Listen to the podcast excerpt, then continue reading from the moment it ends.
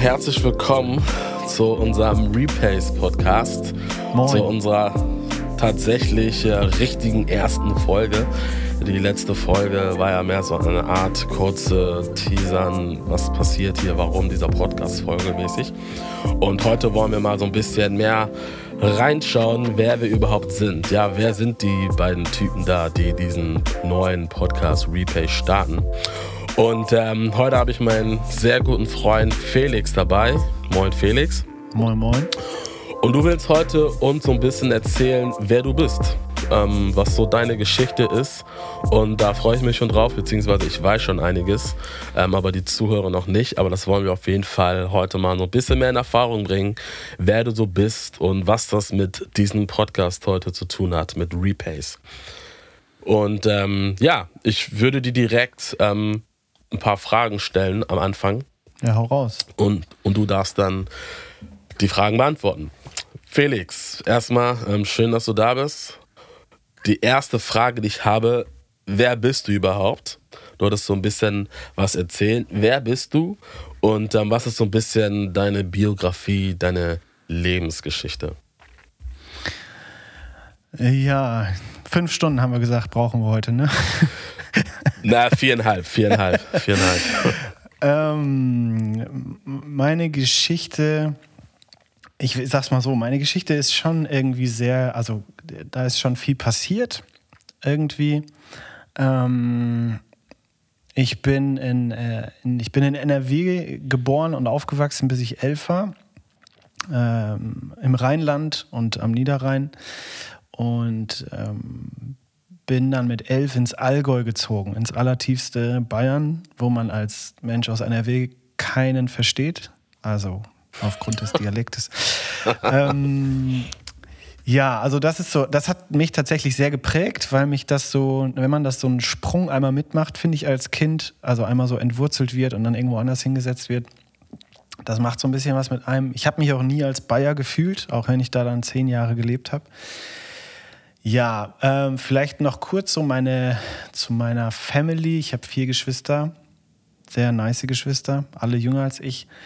Ähm, genau, ich bin verheiratet, habe ich ja in der ersten Folge schon erzählt. Und ähm, meine ganze, ja, also meine ganze Geschichte ist schon stark geprägt gewesen von, von Glaube, ähm, von Gott von Jesus. Meine Eltern ähm, sind überzeugte Christen, würde ich sagen. Auch viele in der Verwandtschaft sind das. Und so war das für mich eigentlich von früh auf schon immer irgendwie so ein großes Thema. Ähm, ich bin aufgewachsen in äh, einer freikirchlichen Brüdergemeinde. Ähm, relativ konservativer Kontext, würde ich sagen. Ähm, habe ich auch heute viele Fragen an diesen Kontext, würde ich so sagen. Ja, aber auch das hat mich stark geprägt. Also ich würde sagen, so der Umzug hat mich geprägt, so dieser, dieser freikirchliche Background hat mich geprägt. Und ähm, was hat mich noch geprägt? Ja, so ein bisschen auch meine Impulsivität hat mich geprägt. Also damit meine ich, ich hatte ungefähr in meinem Leben bestimmt schon 100 verschiedene Ideen darüber, was ich mal werden will. Das dauerte dann immer so drei, vier Wochen und dann gab es halt ein neues Thema, was ich werden wollte. Ähm, also mir fiel es nie schwer, mir zu überlegen, was ich werden will. Mein Problem war eher, was von diesen ganzen 100.000 Dingen, auf die ich Bock hätte, mache ich jetzt letzten Endes. Ähm, ja. Hab dann da meine Schule gemacht, hab schön zweimal wiederholt, zwei Ehrenrunden gedreht, war schon so ein bisschen Rebell auch und bisschen anstrengendes Kind, glaube ich. Also wenn ich die Videos von früher sehe, beneide ich meine Eltern nicht darum, dass sie mich haben erziehen müssen. ähm, ja, genau. Mein, ich fange mal so mit meiner, mit meinem beruflichen Ding so an. Ich habe dann, ich habe meine Realschule mit 18 abgeschlossen, eine Ausbildung angefangen, auf die ich eigentlich gar keinen Bock hatte, aber ich wollte halt Geld verdienen und raus zu Hause und so und dann ähm, genau ausgezogen. Die Ausbildung war richtig kacke. Nach drei Wochen hatte ich da gar keinen Bock mehr drauf. Und auch da wieder, ne? Ich hatte dann wieder ganz viele brillante Ideen. Aber habe die dann irgendwie durchgezogen, weil ich mir in den Kopf gesetzt hatte, ich will unbedingt Mediziner werden. Das blieb dann auch irgendwie ein bisschen länger, diese Idee. Und ich musste diese Ausbildung fertig machen, damit ich danach mein Abi nachholen konnte. Und dann hätte ich Medizin studieren können, was ich dann nicht getan habe letzten Endes.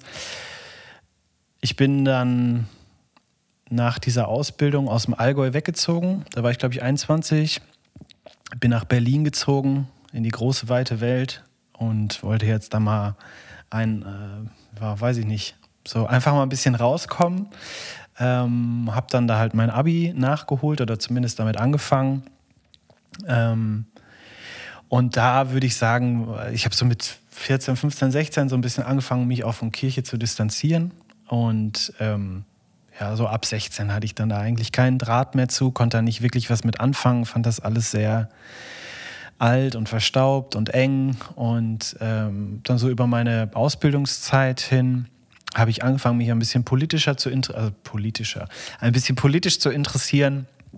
Äh, habe viele Fragen gehabt an unsere Welt, an unsere Gesellschaft ähm, und äh, ich sag mal so, habe die Antworten da ganz ja stark ähm, in, ich sage jetzt mal, sozialistischen oder kommunistischen Ideen gefunden. Das fand ich irgendwie sinnig, das fand ich ansprechend. Das war endlich mal nicht nur Gelaber, sondern da wurde auch mal was gemacht.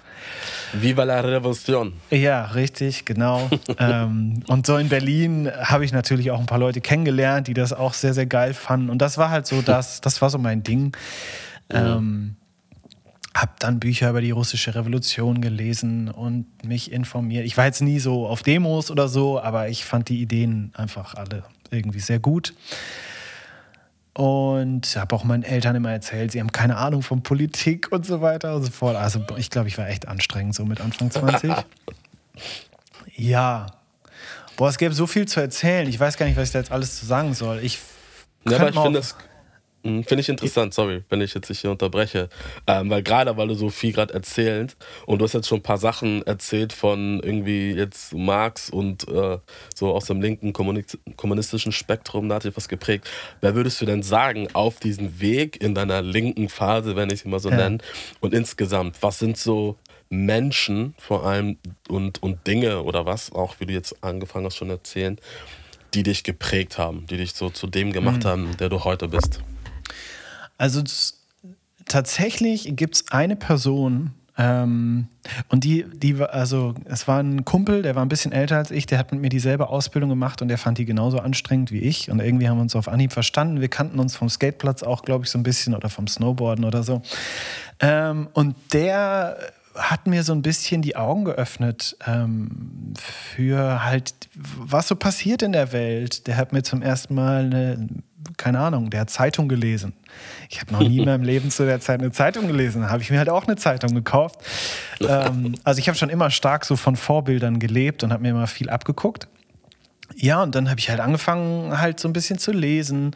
So ein bisschen auch irgendwelche deutschen Klassiker angefangen zu lesen. Fand ich irgendwie auch cool. Also ich fand mich schon auch hart cool in der Zeit, muss ich auch dazu sagen. Ich fand mich schon hart klug mit meiner Zeitung und so.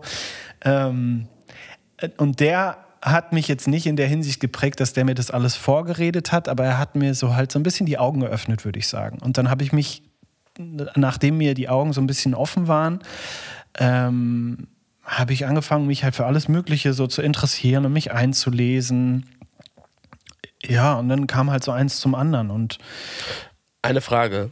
Kannst du noch mal ein bisschen ausführen, wofür genau? Also du fängst, glaube ich, so ein bisschen an zu erzählen, aber wofür genau hat er deine Augen geöffnet? Ähm, für die ja, Welt ja, ja. mehr? Oder? Ja, Erzähl. ich weiß nicht. Also so mit 18, 19, 20 habe ich da halt meine Ausbildung gemacht. Ähm, und eigentlich, so mein Leben bestand eigentlich nur aus Skaten, Snowboarden und Wochenends irgendwo halt saufen gehen oder so. Ähm, und, und das war's. Also ich habe jetzt nicht groß über irgendwelche anderen Dinge nachgedacht. Ich habe mich jetzt nicht politisch interessiert. Das, das, das half mir beim Snowboarden nicht. Also verstehst du, was ich meine? Ich habe halt nur, ich habe halt eigentlich nur gemacht, auf was ich Bock hatte. Und ich hatte einen relativ begrenzten Horizont. Der ging jetzt nicht über die Stadtgrenze hinaus. Und er hat mir halt zum ersten Mal so ein bisschen erzählt, warum leben wir so, wie wir leben? Warum ist, sieht unser System so aus? Ähm, warum sind wir so reich? Weil eben andere so arm sind und so weiter und so fort. Und das, das waren halt so Dinge, die hatte ich halt gar nicht auf dem Schirm. Und dann hat es irgendwie Klick gemacht und ich habe so gemerkt, wow, da draußen gibt es eine Welt, von der habe ich keine Ahnung, so in der Art. Ist das verständlich? Nee, verstehe, verstehe. Heißt es dann, du bist über diesen Weg in deine linke Phase gekommen? Würde ich schon sagen, ja. Ah, okay. Gotcha, also davor war mir das ja okay. alles völlig egal.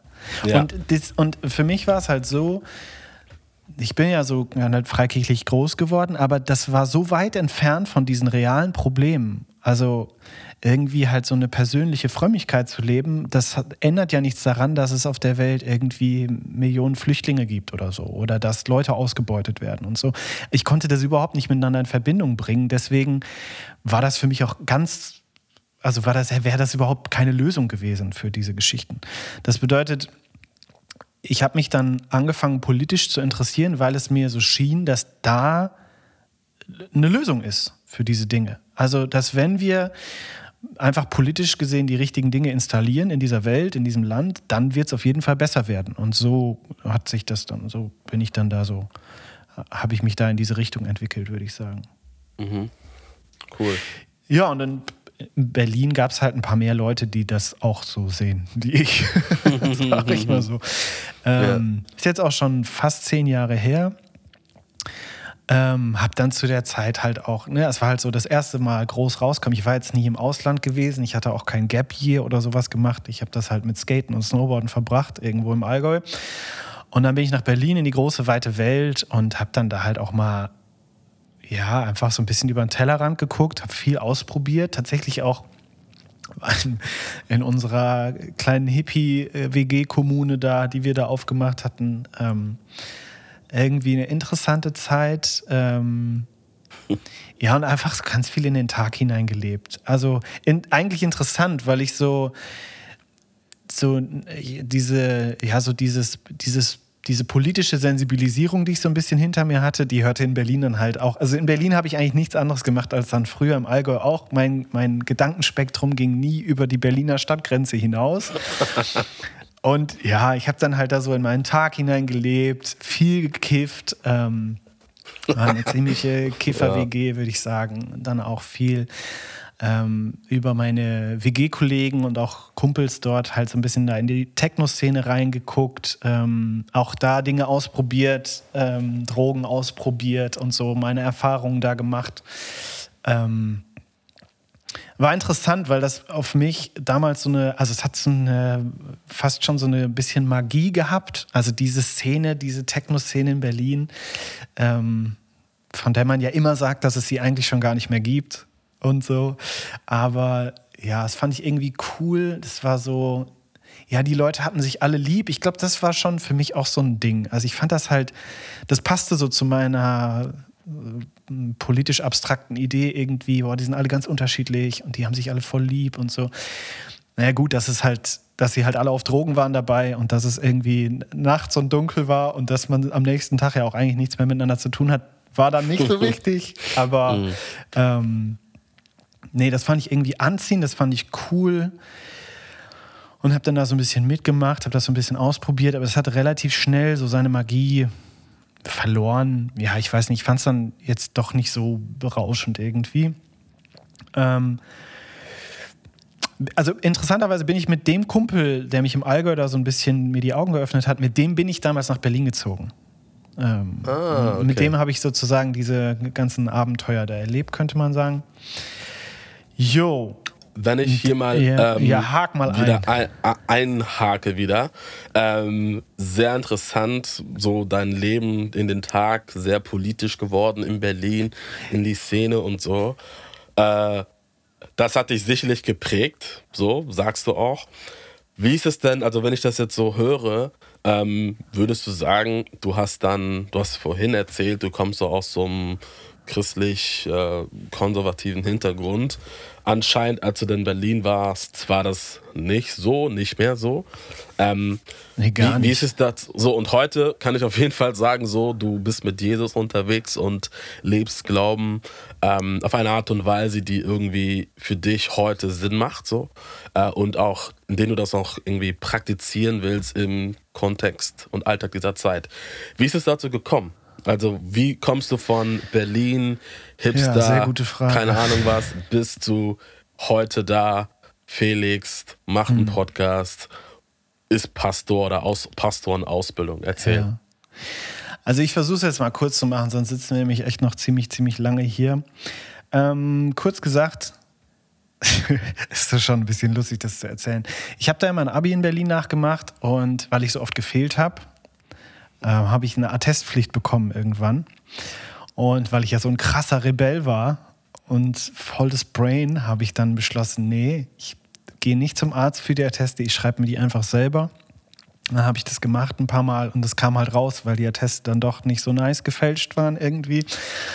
Und äh, ich bin von der Schule geflogen und ähm, also netterweise erst sechs Wochen später, nachdem das Schuljahr vorbei war, hatte ich praktisch so ein Fachabi. Aber das hat alles durcheinander gebracht, was ich eigentlich machen wollte. Zu der Zeit wollte ich auch schon nicht mehr Mediziner werden. Ich hatte da schon mal gearbeitet, dann im Krankenhaus, im OP, fand das alles auch ganz cool, aber ich fand das nicht so cool, wie die da miteinander umgegangen sind. Ich weiß, das ist bestimmt auch nicht immer so, aber irgendwie hat mir das so einen Upturn gegeben darauf, dass ich mir dann was Neues überlegt habe. Und das hat auch nicht lange gedauert. Ich wusste jetzt, ich will Winzer werden. Und äh, ja, auch da ein paar Praktika gemacht und so. Und dann bin ich halt von der Schule geflogen und dann war in Berlin auch der Weg vorbei nach zwei Jahren. Also, weil es gab halt jetzt keinen Grund, da länger zu bleiben. Ähm, und dann bin ich wieder nach Hause ins Allgäu zu meinen Eltern, so mit dieser Perspektive dann irgendwie Weinbau zu studieren oder so.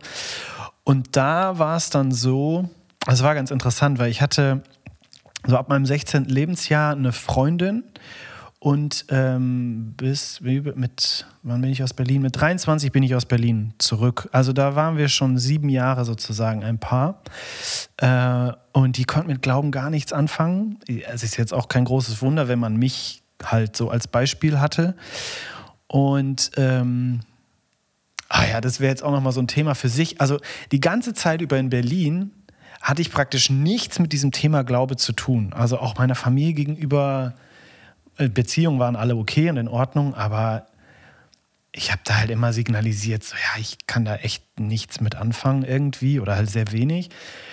Ne? Also Politik ist viel wichtiger und beschäftigt euch mal damit und so. Aber äh, ich war von mir selber, hatte ich immer schon so irgendwie gedacht, ja, ich bin schon irgendwie Christ auch, auch wenn ich so das alles anders mache, als man das dann irgendwie so macht. Aber naja. Und das war so das Beispiel, was diese Freundin hatte. Also so sind also Christen, so andere verurteilen und so, aber selber halt eigentlich alles genauso machen.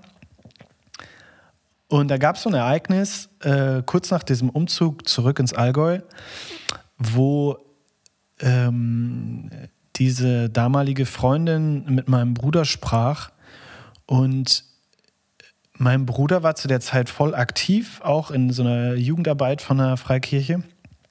Und die sprachen darüber. Und dann sagte sie, dann sagte sie irgendwie zu ihm, weißt du, zu dir passt das irgendwie, ne? Du sagst das, was du machst und du machst das, was du sagst. Das ist irgendwie aus einem Guss. Bei deinem Bruder ist es nicht so. Der verurteilt immer alle, aber ist immer der besoffenste oder der bekiffteste oder sonst irgendwas. und das hat mich so, also das, ich weiß es noch genau, es hat mich so äh, getroffen, weil das einfach so stimmte. Und ich wollte mir das, also mir hat das halt noch nie so jemand halt gesagt oder ich mir selber auch nicht. Und das war wie, er war echt ein Schlag ins Gesicht. Und es hat mich aber ziemlich wachgerüttelt und da wurde mir irgendwie so klar, okay, also wenn du das jetzt mit diesem Gott wirklich ernst meinst, dann geht es so nicht weiter. Also es war so ein bisschen so, ist jetzt nicht so, als hätte ich da irgendwie eine Stimme aus dem Himmel gehört oder so, aber mir kam, mir wurde in Gedanken einfach klar, wenn du das mit Gott ernst meinst, dann, dann musst du da schon irgendwie ganze Sache mitmachen. Also ist ja komisch, dass Leute sowas über dich sagen. Ne? Du sagst das eine und machst das andere. Naja. Und irgendwie habe ich dann an diesem Abend noch für mich selber beschlossen, okay, dann, dann fange ich jetzt hier von vorne an irgendwie. Und diese Entscheidung war sehr weitreichend. Ähm, ich habe dann lange ja, so ein bisschen auch lange gebraucht, um für mich ein paar Dinge abzuschließen, ein paar Dinge aufzuhören. ähm, Welche ja. zum Beispiel? Ja, keine, also halt mein, ich sag so mal, diesen Lotterleben, exzessiven mhm. Lifestyle, den ich so hatte. Ähm, das ging jetzt nicht auf Knopfdruck, aber das habe ich dann relativ schnell sein gelassen. Und ähm, schlussendlich habe ich dann ich glaube, ein halbes Jahr später auch diese Beziehung beendet, weil ähm, diese damalige Freundin damit so gar nichts anfangen konnte. Also die fand das also ich fand es sehr cool und sie fand es sehr uncool, diese ganze Geschichte mit Gott. Und ja, so kam das dann, dass das auseinanderging und äh, dann gab es bei mir einen ganz großen Sprung. Ich bin in eine neue Stadt gezogen, hatte einen neuen Job, komplett, ähm, ja, so ein bisschen, der alte Freundeskreis war halt so der gemeinsame Freundeskreis und mit der Trennung war dann halt dieser Freundeskreis so einfach auch vorbei, so ein bisschen abgehakt. Und ich habe echt von vorne angefangen, so. Und da, ja, habe ich auch erstmal ein bisschen gebraucht. Das hat mich schon auch ziemlich mitgenommen. Und dann bin ich in einer Gemeinde gelandet, ähm, damals in Ulm war das dann, wo, also ich habe dann in Ulm gearbeitet, auch dort gewohnt und hab, ähm, in einer, bin in einer Gemeinde gelandet, das war eine Pfingstkirche. Das war eigentlich so ein, ja, weiß nicht, ganz lange ein rotes Tuch. Also aus dem Kontext, aus dem ich so komme, wo ich groß geworden bin. Ja, fundamentalistisch kann man eigentlich sagen, ist so das richtige Wort dafür. War alles, was jetzt irgendwie pfingstlich, charismatisch, so ein bisschen emotionaler oder lebendiger, es war alles, es war alles, das ging gar nicht. So. Und deswegen hatte ich da auch so ein bisschen meine Schwierigkeiten, da anzudocken. Aber es war halt so, irgendwie hatte ich Kontakt zu diesen Leuten bekommen und die haben mich echt gut aufgenommen, also sind mir sehr entgegengekommen. Habe dann auch über die da eine Wohnung gefunden. Und dann weiß ich noch, ähm, der Jugendpastor dort, Sami Schneider, ganz, ganz feiner Kerl. Ähm, ich weiß noch, bei dem war ich jeden Vormittag, ich habe immer nachmittags gearbeitet, jeden Vormittag und der hat mir alle Fragen, die ich hatte, beantwortet. Der hat sich richtig Zeit für mich genommen. Also auch eine Person, die dafür verantwortlich ist, dass ich jetzt hier sitze, würde ich sagen, auch wenn er das selber wahrscheinlich gar nicht so denken würde. Aber danke, Sami, dass du für mich da warst. Das hat viel verändert. ja, und ähm, der hat mich relativ schnell mit in die Verantwortung genommen für die Jugendarbeit dort. Und da habe ich dann angefangen mitzuarbeiten und habe dann einfach ein paar Jugendliche so begleitet, ähm, auch in ihren Glaubensfragen. Ähm, und das hat mich echt erfüllt. Also das hat mich mehr erfüllt als jedes Winzerpraktikum und jeder Job im OP und was ich vorher schon alles gemacht habe. Irgendwie auf dem Bau war ich und ja, das war, da merkte ich krass, das bewegt was in mir, Menschen dabei zuzusehen und zu begleiten, wie sie sich irgendwie positiv verändern. Und dann bist du Theologe geworden? Wie kam das? Ja, dann, also das, ne, wie gesagt, da fing sowas an. Und dann hatte ich ähm, ja so ein paar Punkte. Also ich habe mich dann halt irgendwann gefragt, okay, wäre das vielleicht was für mich? Sollte ich das machen? Irgendwie Pastor oder so? Mir ging es eher um das Pastor sein. Du bist ja eher der Theologe.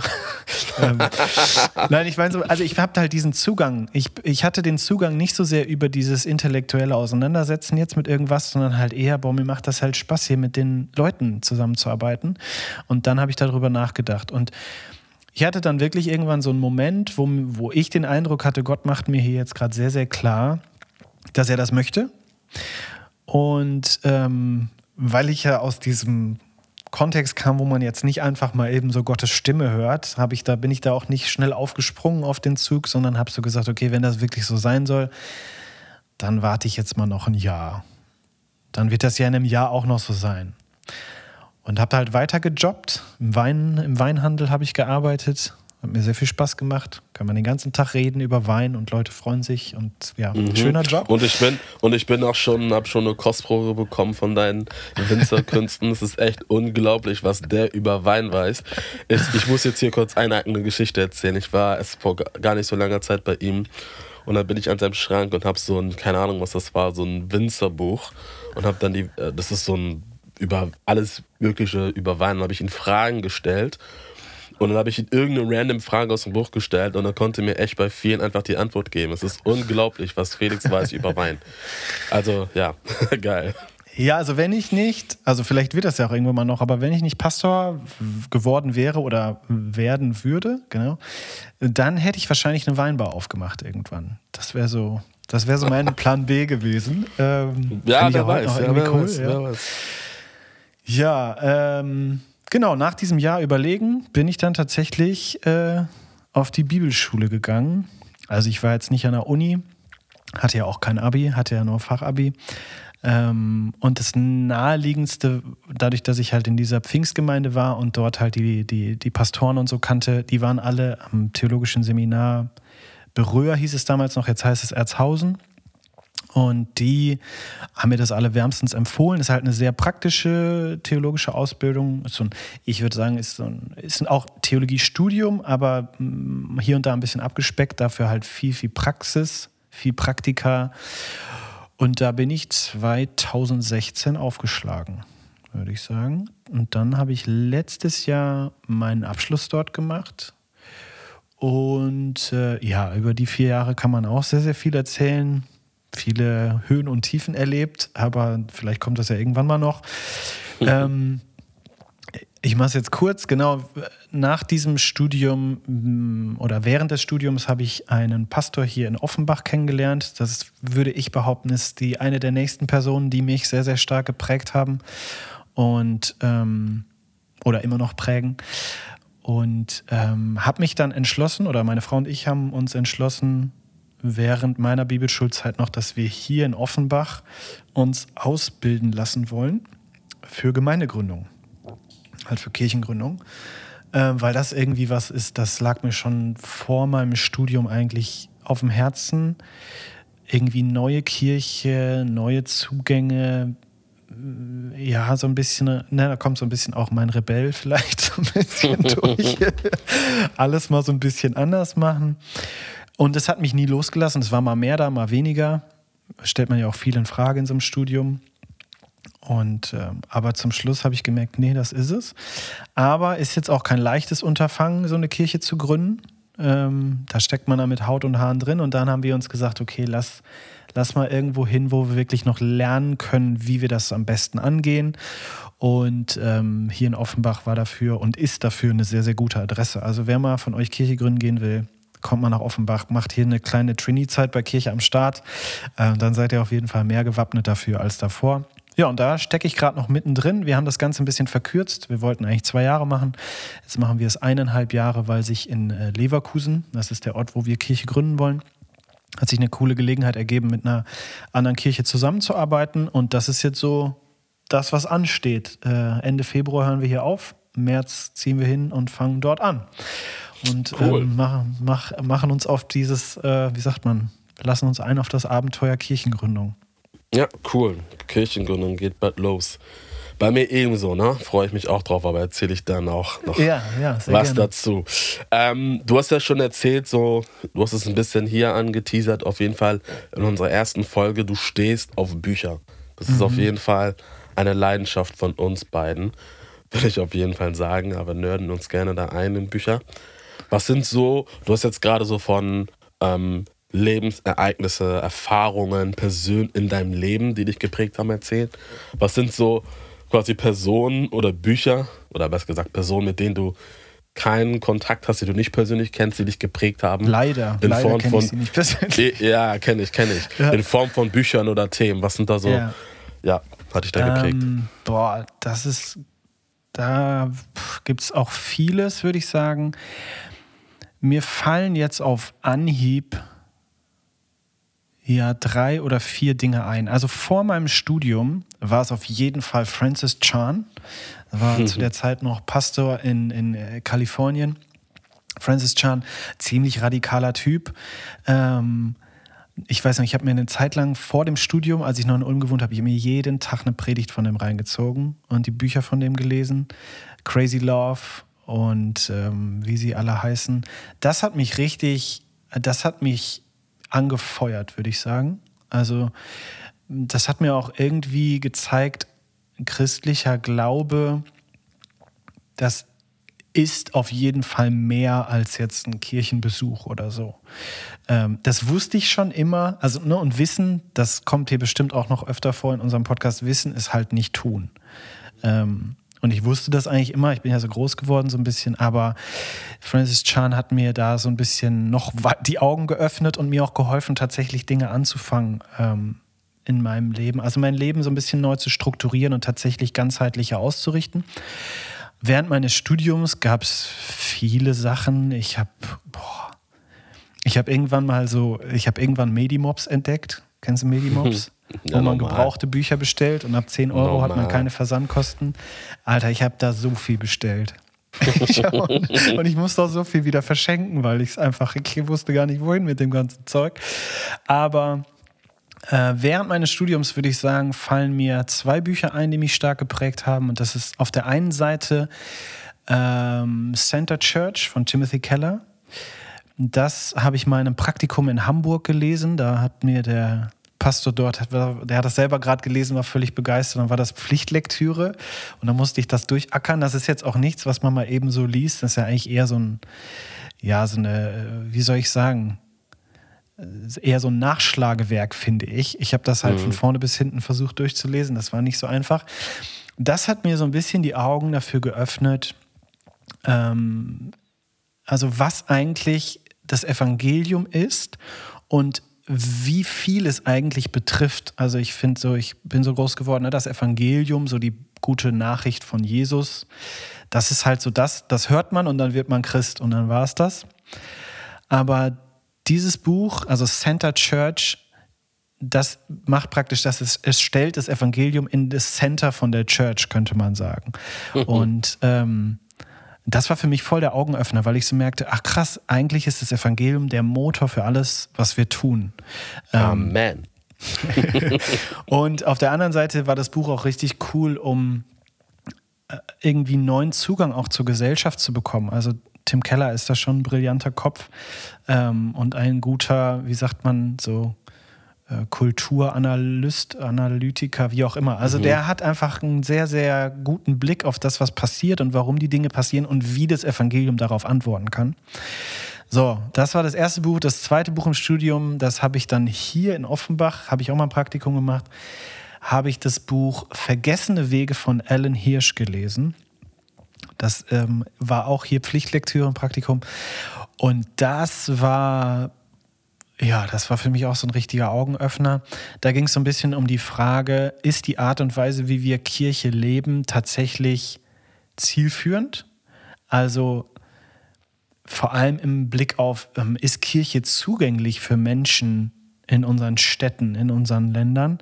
Ähm, oder müssen wir irgendwie ganz neue Wege gehen? Also müssen wir vielleicht weg von diesem wir machen ein cooles Event mit geiler Musik und so, weil da kommen ja auch nur ein bis zwei Prozent der Bevölkerung rein theoretisch hin. Was denn mit den anderen? Wie, wie werden die denn, wie können die denn Kirche kennenlernen, wenn sie Bock drauf haben? Und ich glaube, da war so der grundsätzliche Gedanke, nicht der Mensch kommt in die Kirche, sondern die Kirche kommt zum Menschen. Und das, ja, das war auch da richtig cool. So, das waren jetzt so zwei aus meinem Studium. Und nach dem Studium, boah, gab es auch viel. Ähm, ein Buch, was mich auf jeden Fall begeistert hat oder vielmehr auch eine Art und Weise, Jüngerschaft zu leben, ähm, ist das Buch äh, Ruthless Elimination of Hurry von äh, John Marcoma. Ähm, und um ihn herum die ganze Truppe Pastoren, die sich da so bewegt, die irgendwie einen sehr, sehr für mich inspirierenden Zugang zum Glauben haben und zur Art und Weise, wie man Nachfolge lebt. Da gehen wir bestimmt irgendwann mal noch mehr drauf ein, was das so bedeutet. Ähm, und dann noch ein Buch, was mich auch sehr begeistert hat. Das war jetzt erst dieses Jahr, habe ich das gelesen, hat mich auch sehr bewegt und ich würde sagen, hat auch tatsächlich wirklich was bei mir verändert. Ist das Buch ähm, King Jesus Gospel von, äh, wie heißt er noch? Scott McKnight. Scott. Ja, ja, genau. Also das war dann für mich, nachdem ich halt erst Keller gelesen habe und er mir so die Augen für die ja die Multifunktionalität des Evangeliums geöffnet hat, war Scott McKnight dann so jemand, der irgendwie nochmal gefragt hat, was ist denn eigentlich das Evangelium? Ist das Evangelium nicht vielleicht doch viel größer als das, was wir jetzt hier immer ähm, besprechen? Ne? Also wir reden dann Keller redet viel vom Kreuz und so weiter und so fort. Und, und McKnight fragt, gibt es da nicht noch mehr? Ja, so, jetzt mache ich mal einen Punkt. Ich glaube, das reicht. Ich kann jetzt noch. nee, ja. ist, ist gut. Ja, cool. Nee, danke auch äh, für, dass du das so erzählst. Ähm, Du hast jetzt gerade so ein bisschen erzählt von Menschen, ja, Scott McKnight, John McComa, Tim Keller, Francis Chan und so, die dich geprägt haben. Ähm, jetzt so ein bisschen auch im Blick auf dich selber, aber auch jetzt konkret auf Repays, ne? Mhm. auf diesen Podcast. Du hast jetzt sehr viel erzählt und das ist so, steckt im Hintergrund hin zu diesem, was du heute machst, oder so ein Podcast irgendwie, äh, dass wir zusammen einen Podcast hier machen.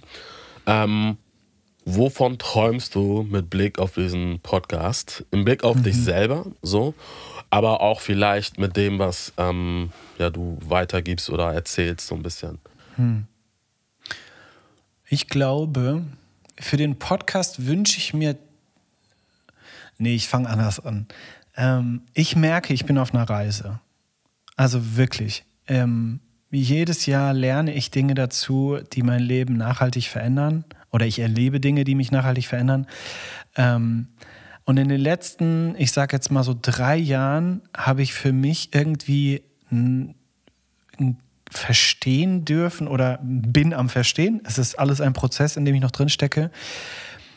Wie sehr wir eigentlich von unserer Umgebung geprägt werden, wie sehr auch unsere Kirchen von ihrer Umgebung geprägt sind und wie viel es eigentlich unbewusst geschieht, wie viel man auch irgendwie, also nehmen wir jetzt mal ein konkretes Beispiel, wie viele marktwirtschaftliche Prinzipien du in Kirchen wiederfindest.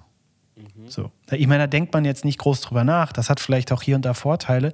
Aber da frage ich mich dann, also habe ich angefangen, mich zu fragen, was macht denn das mit uns? Also wozu macht uns das? Ähm, passt das überhaupt zusammen? Ist jetzt nur so ein kleines Beispiel. Aber auch, ähm, keine Ahnung, die Art und Weise, wie wir Gottesdienste feiern, die Art und Weise, wie wir als einzelne Kirche verstehen, äh, wie wir unseren Glauben verstehen, wo der Glaube eine Rolle spielt und wo nicht. So, diese ganzen Dinge, da habe ich irgendwie gemerkt oder habe Leute entdeckt, die da einen viel ganzheitlicheren auf der einen Seite und intentionaleren Zugang zu haben. Und ich glaube, diese zwei Worte sind für mich sehr, sehr entscheidend. Ganzheitlichkeit im Sinne von, der Glaube sollte in meinen Augen, wenn es wirklich ein ganzheitlicher Glaube ist, wirklich in jeden Lebensbereich reinspielen. Also dann ist es nicht so, dass der jetzt auf meiner Arbeit oder vor allem wie ich arbeite zum Beispiel, dass er auch das betrifft. Oder wie man seine Kinder erzieht oder wie man, wie man über Menschen redet oder wie man sich selber sieht oder wie man mit gesellschaftlichen Entwicklungen umgeht. Das sind alles mhm. Dinge, die in meinen Augen von einem ganzheitlichen Glauben geprägt werden. So, das auf der einen Seite. Und wenn wir jetzt von Prägen sprechen, dann würde ich sagen, auf der anderen Seite ist mir das Wort Intentionalität sehr, sehr wichtig. Intentional heißt für mich, kann man auch bewusst sagen oder so, aber intentional bedeutet einfach, ich tue Dinge mit einer Intention. Ich tue Dinge, weil ich etwas Bestimmtes vorhabe. Ähm, und ich habe irgendwie durch äh, ein paar Typen, die ich gelesen habe, hier James K. Smith zum Beispiel ist ein, ist ein ganz wichtiger, da habe ich irgendwie kapiert, mein Glaube ist ganz oft, oder wie ich meinen Glauben lebe, ist total unintentional ich mache das halt einfach irgendwie ähm, und check gar nicht, dass, dass da viel mehr auf dem Spiel steht oder dass man an viel mehr Reglern drehen kann, dass man viel mehr in der Hand hat eigentlich, wenn man sich da mal darüber Gedanken macht. Ähm, da jetzt bin ich schon ein bisschen weg von der Frage. Aber ich glaube, was ich mir doch, hier, ja, ich komme ich komm wieder zurück. Ich glaube, was ich mir wünsche für diesen Podcast ist, dass diese Dinge, die von denen ich jetzt gerade gesprochen habe, ähm, dass wir diese Dinge irgendwie reflektieren in den verschiedenen Bereichen unseres Lebens und dass in den Hörerinnen und Hörern, die hier am Start sind, dass in denen vielleicht ähnliche Prozesse losgehen, dass sie anfangen, dieselben Fragen zu stellen und auf eine neue, ganzheitliche, intentionale Weise anfangen, ihre Jesus-Nachfolge zu leben, würde ich sagen. Also das wäre so für mich der Traum, wenn, wenn wir irgendwann hören von Leuten, ey, das hat mich nachhaltig verändert. Ähm, Ich habe hier angefangen, was anders zu machen und ich merke, krass, ich wachse hier. Ich werde liebevoller, ich werde demütiger, ich werde großherziger, ich äh, liebe mhm. Jesus mehr, ich, mhm. so, ich höre mehr auf ihn, ich, ich werde ihm ähnlicher. Das wäre so mein Traum für diesen Podcast. Und ob das jetzt fünf oder 5000 Leute sind, das ist mir erstmal gar nicht so wichtig. ja, cool. Ähm, meine allerletzte Frage, weil die Zeit schon echt jetzt fortgeschritten ist, aber echt cool, dass du so viel erzählt hast von dir und man auf jeden Fall sehr viel Einblick so in deine Geschichte ähm, bekommt und auf jeden Fall, glaube ich, auch merkt, so wie hat das mit dem, worüber wir auch über Repaste äh, reden wollen, zu tun. Ja, dieses ganze Leben Jüngerschaft oder Spiritualität, Jesus nachfolgen, wie wir sagen als Christen, ähm, gelebter Glaube heute, wie das zusammenhängt, hat man auf jeden Fall gemerkt. Letzte Frage, die auch mit dem, was ich, was ich gerade gefragt habe, so zusammenhängt, aber nochmal konkreter gefragt. Ähm, wie sieht die Zukunft aus? Oder was sind deine persönlichen Ziele? Hm. Ähm, genau. Ja, habe ich ja auch schon ein bisschen erzählt drüber. Äh, Im März geht es nach Leverkusen auf unbestimmte Zeit. Und da habe ich richtig Bock drauf. Ähm, bin dort dann angestellt als Vikar, werde nächstes Jahr ordiniert dann auch. Ähm, ja, und ich wünsche mir einfach dort in den nächsten Jahren wirklich ein Pastor für die Menschen zu werden und zu sein und diese Dinge selber zu leben und zu praktizieren und weiterzugeben. Also ich wünsche mir, ähm, dass Kirche, wie soll ich das sagen? Ich wünsche mir, dass Kirche voll ist von Menschen, die sich krass verändern. So. Und, und das wünsche ich mir für die Zukunft für Leverkusen, dass da Leute hinkommen, die die alle sind, die kaputt sind, die ausgelaugt sind, die keine Perspektive haben, die was weiß ich was. Und dass sie dann von Gott einfach brutal und wunderschön verändert werden und ähm, sein Licht dahin bringen, wo sie halt so leben, ne? in ihren Alltag, in ihre, an den, ja, doch in ihren Alltag so. Das ist für mich, also ich glaube, ich wünsche mir für die Zukunft, dass die Kirche, in der ich arbeite, eine Kirche ist, die zu den Menschen geht und mm und dort Gottes Reich hinträgt und sichtbar macht. Das ist so mein, mein, meine, meine Vision für die Zukunft. Cool, das finde ich sehr schön gesagt. Ja, Kirche zu den Menschen bringen, Gottes Reich und Licht bringen. Das ist auch gut formuliert, Felix. Danke dir. Sehr, sehr gerne. Für, für deine coole Geschichte und die Ausführung. Ähm, wir sind jetzt tatsächlich am Ende ähm, angekommen und ich hoffe, ihr habt auf jeden Fall einen Einblick bekommen, so ein bisschen in wer Felix ist und ähm, was das mit ihm und seinem Leben zu tun hat, beziehungsweise auch jetzt mit Blick auf diesen Podcast und was uns, euch auch so ein bisschen erwartet. Ähm, wir sind jetzt am Ende angekommen. Ich hoffe, es hat euch gefallen und äh, wir freuen uns, wenn ihr bei der nächsten Folge dabei seid, die wir dann schalten. Ähm, genau, wo was passiert, Felix? Was kommt da? Ja, nächstes Mal bist du dran. Genau, da darf ich ein bisschen was erzählen. Ja, dann verbleibt mir nur noch zu sagen, danke, dass ihr reingeschaut habt, reingehört habt, besser gesagt. Und ähm, alles Gute und bis zum nächsten Mal. Tschüss. Jo, macht's gut. Ciao.